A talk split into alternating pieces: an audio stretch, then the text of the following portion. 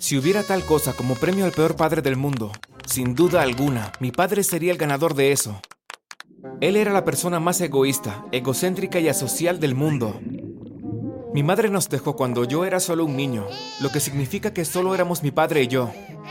Y no, no tenía ningún chance de hacer las típicas cosas de padre e hijo con él, como jugar béisbol o ver fútbol juntos. Por lo tanto era el peor, no solo porque no se tomaba un tiempo para mí, sino porque me usaba y se aprovechaba de mí. Me usaba para tener chicas desde que era un niño. Pero antes de continuar, dale me gusta, suscríbete y activa la campana de notificación. Y la suerte te seguirá como un camión. Créeme, de verdad funciona. Déjame explicarte. Cuando era niño, mi padre contrataba a una nueva niñera cada mes. Sé que no suena muy sospechoso, pero pasaba cada mes, como un ritual sin descanso.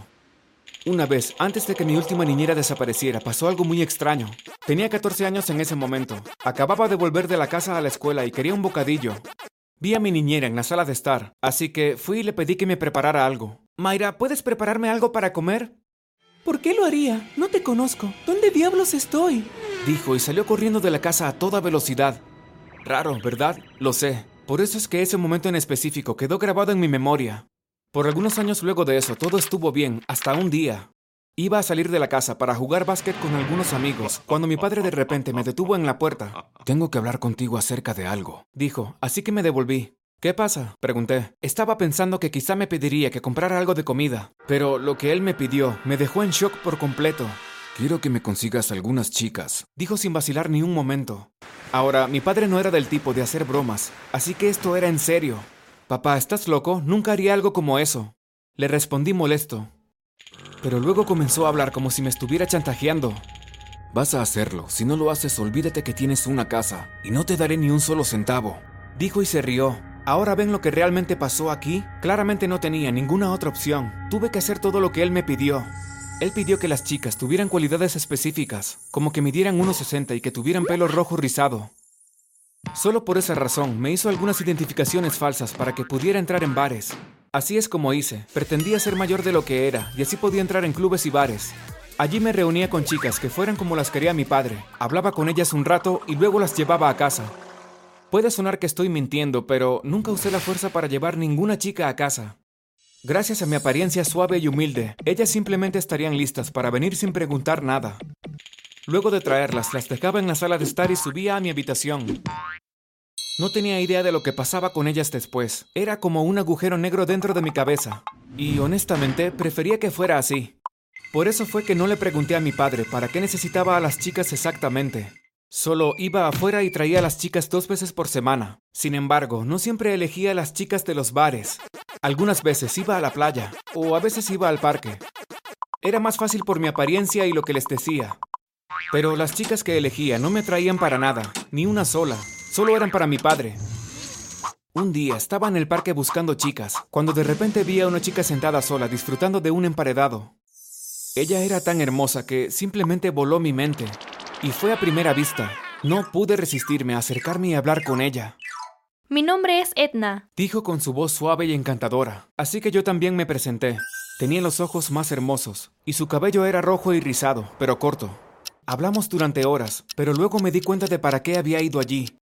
Sin embargo, por nada del mundo quería llevársela a mi padre, así que solo le pedí el número de teléfono y me fui a casa sin ninguna chica.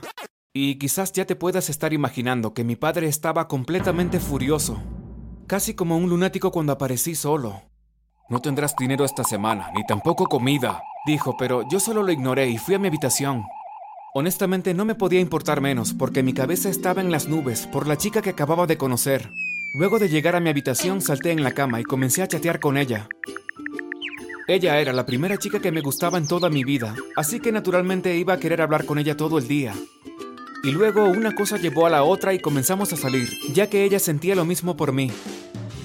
Durante ese tiempo dejé de buscarle chicas a mi padre completamente, porque primero no me gustaba y segundo quería pasar más tiempo con Edna, que se lo merecía.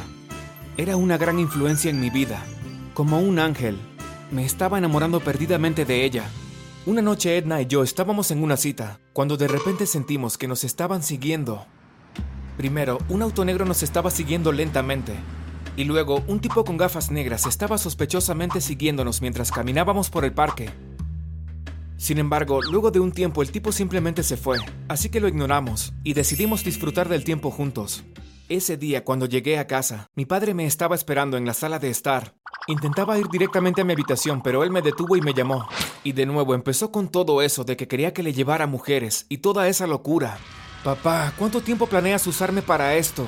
Primero las niñeras cuando era niño, y ahora esto. Quiero que me traigas específicamente a esta. Si no lo haces, quiero que salgas de mi casa inmediatamente y no vuelvas nunca más. ¿Te queda claro? Cuando vi quién era en la foto, estaba tan impactado y molesto que mi sangre comenzó a hervir. Era Edna, y la foto fue tomada en nuestra cita. Tenía sentido entonces que mi padre fuera quien nos estaba acechando en nuestra cita. Eso me molestó tanto. De ninguna manera le daría a Edna a mi padre. Ella era mi novia, Tú eres un sinvergüenza. Estás tratando de quitarme a la única mujer en el mundo que me hace feliz. Le grité a mi padre. Sin pensar en nada, fui a mi habitación, tomé mis cosas y salí corriendo de la casa. Pero justo cuando salí de casa, recibí un mensaje en mi teléfono. Era un mensaje de Edna. ¿Has visto las noticias recientemente? Dijo ella. No, ¿por qué? Pregunté. Inmediatamente me llamó y me dijo que había un dibujo de una persona que se veía idéntico a mí en todas las noticias. La policía te está buscando. Están diciendo que secuestras mujeres. ¿Qué es lo que está pasando? Dijo ella y comenzó a llorar, exigiéndome respuestas. Voy a explicarte todo, pero tenemos que vernos primero. Le dije y estuvo de acuerdo. Inmediatamente me recogió en su auto y de allí nos fuimos a un motel. Allí me senté y le expliqué cómo toda mi vida mi padre me había usado para obtener chicas. Me usaba para tener niñeras cuando era un niño y luego para llevarlas a casa cuando era mayor. Le conté todo, pero no dijo nada y seguía mirándome. Créeme, no tenía idea de para qué las necesitaba, nunca le pregunté. Le dije y luego le expliqué cómo me había chantajeado. ¿Era posible que él fuera un criminal? Me dije a mí mismo, súper preocupado. Sí, Dijo Edna. pero no es el peor. Estaba en shock. ¿Cómo diablos puede saber ella eso? Pensé, pero no tuve que pensar mucho porque luego ella me dijo lo que estaba pasando realmente. Fui contratada por el FBI y sabía todo sobre ti y sobre tu padre antes de que nos viéramos en el parque. Dijo, y mi corazón se hundió. Dijo que el FBI nos estaba investigando a mi padre y a mí por un largo tiempo. Pensamos que ambos eran culpables, pero luego te conocí mejor e inmediatamente supe que solo era su peón. Añadió ella. También me dijo que mi padre no era un criminal peligroso. De hecho, ella tampoco tenía idea de lo que había pasado con las otras chicas. Ellos solo sabían que las mujeres que había traído a casa y las niñeras habían sido encontradas en lugares aleatorios, físicamente ilesas, pero con pérdida de memoria temporal, El FBI está en camino para arrestar a tu padre. Te llevaré allí si quieres. dijo ella y estuve de acuerdo, porque también quería respuestas sobre lo que estaba haciendo mi padre. Cuando llegamos a mi casa, entré para ver que mi padre ya había sido arrestado. Sin embargo, un oficial del FBI comenzó a explicarme todo. Para eso me llevó al sótano, un área que mi padre me había prohibido entrar. Cuando fui allí abajo, quedé tan impactado que casi me desmayo. Había un laboratorio científico completamente equipado y yo ni siquiera tenía idea sobre eso. Resulta que tu padre estaba tratando de clonar personas, por eso necesitaba personas con un tipo específico de genes. Dijo y me dijo que mi padre era un científico loco. También me dijo que mi padre les daba píldoras para que perdieran la memoria temporalmente y luego las dejaba en lugares aleatorios. Y por el hecho de que estaba loco, iban a enviarlo a un psiquiátrico en vez de a la cárcel. Toda esa información era muy difícil de procesar para mí, así que salí de allí para tomar un poco de aire y asimilar todo. En ese momento Edna vino y me abrazó. Bueno, a pesar de todo, lo que tenemos es real. dijo ella, y honestamente eso fue un gran alivio para mí, porque pensé que la había perdido por todo el drama que había pasado. Luego de eso, mi vida finalmente comenzó a parecer normal. Ahora que mi padre, que me hacía llevarle chicas, estaba encerrado, empecé a disfrutar la vida completamente. Sin embargo, a pesar de todo lo que me hizo pasar mi padre, todavía lo visitaba en el psiquiátrico a veces. Después de todo era mi padre, pero un día algo muy extraño pasó. Estaba en una de esas visitas a mi padre, cuando de repente me echó a un lado y comenzó a susurrarme cosas. Al principio no le entendía nada, pero luego pude entenderlo todo. Ten cuidado, hijo, te están observando. Llegarán a ti y a mí también. Ten mucho cuidado. Dijo con un tono en pánico, con lágrimas en los ojos. Luego de eso, el tiempo de visita había terminado. Unos días después, llamaron del psiquiátrico. Dijeron que mi padre había desaparecido, que no lo encontraban por ningún lado y que los llamara si sabía algo de él. Me dejó pensando.